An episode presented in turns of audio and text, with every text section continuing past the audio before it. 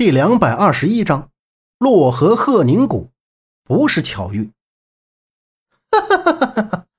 曲梅，你这个没用的女人，你根本就不配拥有这副肉体。你闭嘴！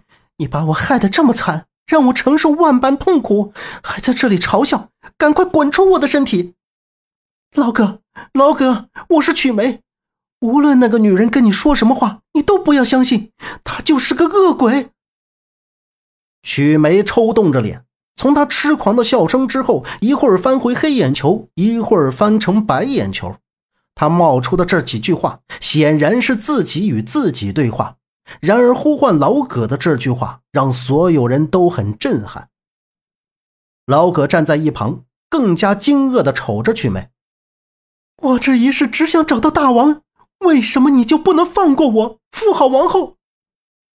曲梅再次露出白眼球，对着杨木大吼着发狂起来，像是要把杨木吃了一样。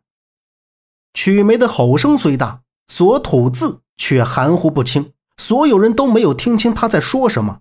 但是这一声“富好王后”让杨木大为震惊，心想：难道她就是杀死富好王后的那个女人？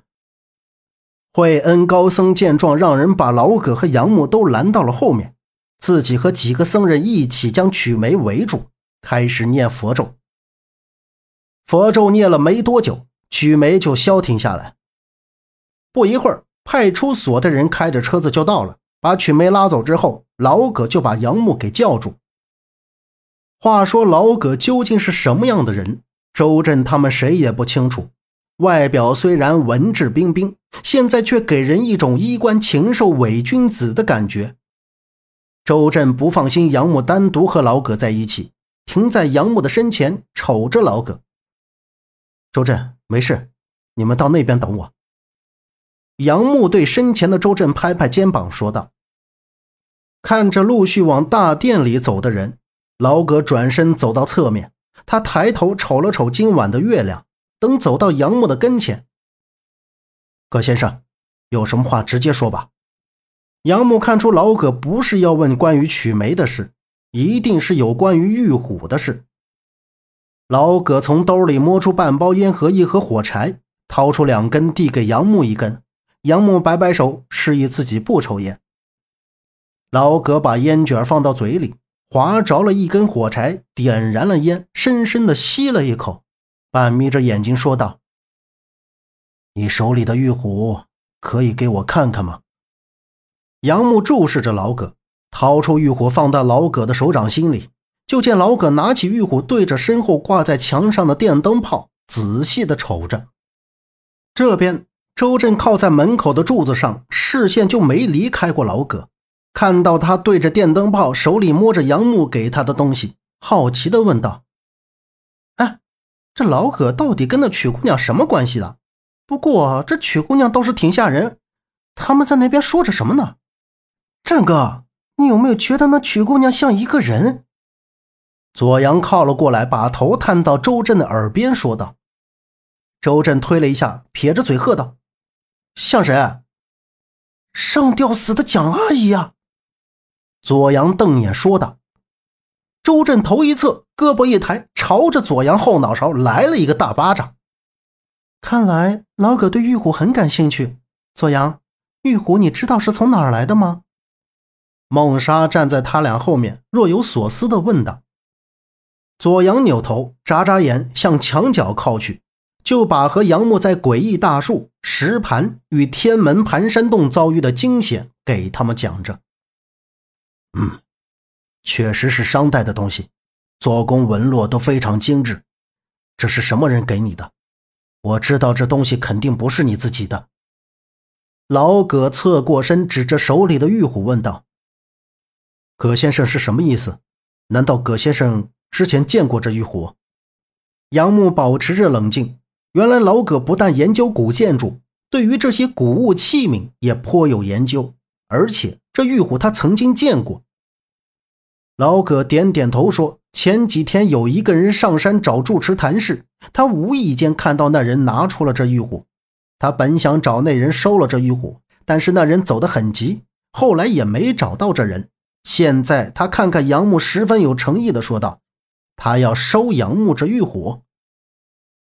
抱歉，葛先生，这玉虎对我来说很重要，而且这也不是您所说的那个玉虎吧？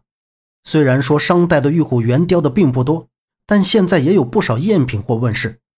葛先生应该比我清楚啊，恕晚辈爱莫难助。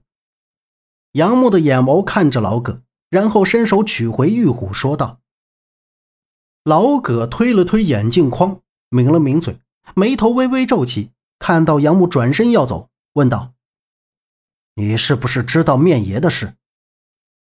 突然听到“面爷”两字儿，杨木立刻停住了脚步，回身反问道：“葛先生认识面爷？那您知道面爷在什么地方吗？”杨木再次对视老葛，心里没上没下的，怕是老葛用面爷的事情来做交换。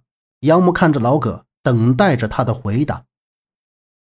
老葛摸了一下鼻子，清了清嗓子，说。面爷这个人比较神秘，他的事情……突然，老葛停顿了一下，眼睛左右瞟了瞟，继续说道：“他的事在这里说不方便，明天下午我去找你，把你想知道的告诉你，怎么样？”你把我想知道的告诉我，然后呢？是想要……杨木的锐利目光示意自己握着玉虎的右手。杨同志果然是个聪明人。今天就先这样，大家回去都好好休息，明天下午见。老葛拍了拍杨木的肩膀，瘸着腿向里面走去。老葛离开之后，周震他们就来到杨木的身边，问老葛都说了些什么，是不是关于玉虎的事？杨木点点头，把老葛用面爷的消息来做交换也跟他们说了一遍。这个老葛表面正人君子，背地也会这么一套。果然被我猜对了，但是杨木，你一定要想好，玉虎虽然不是什么正当途径来的，那也不能便宜了其他人。这东西要是真的，那肯定值不少钱呢。周震目光如炬，把自己心里所想的都说了出来。左阳在一旁也连连赞同的点头。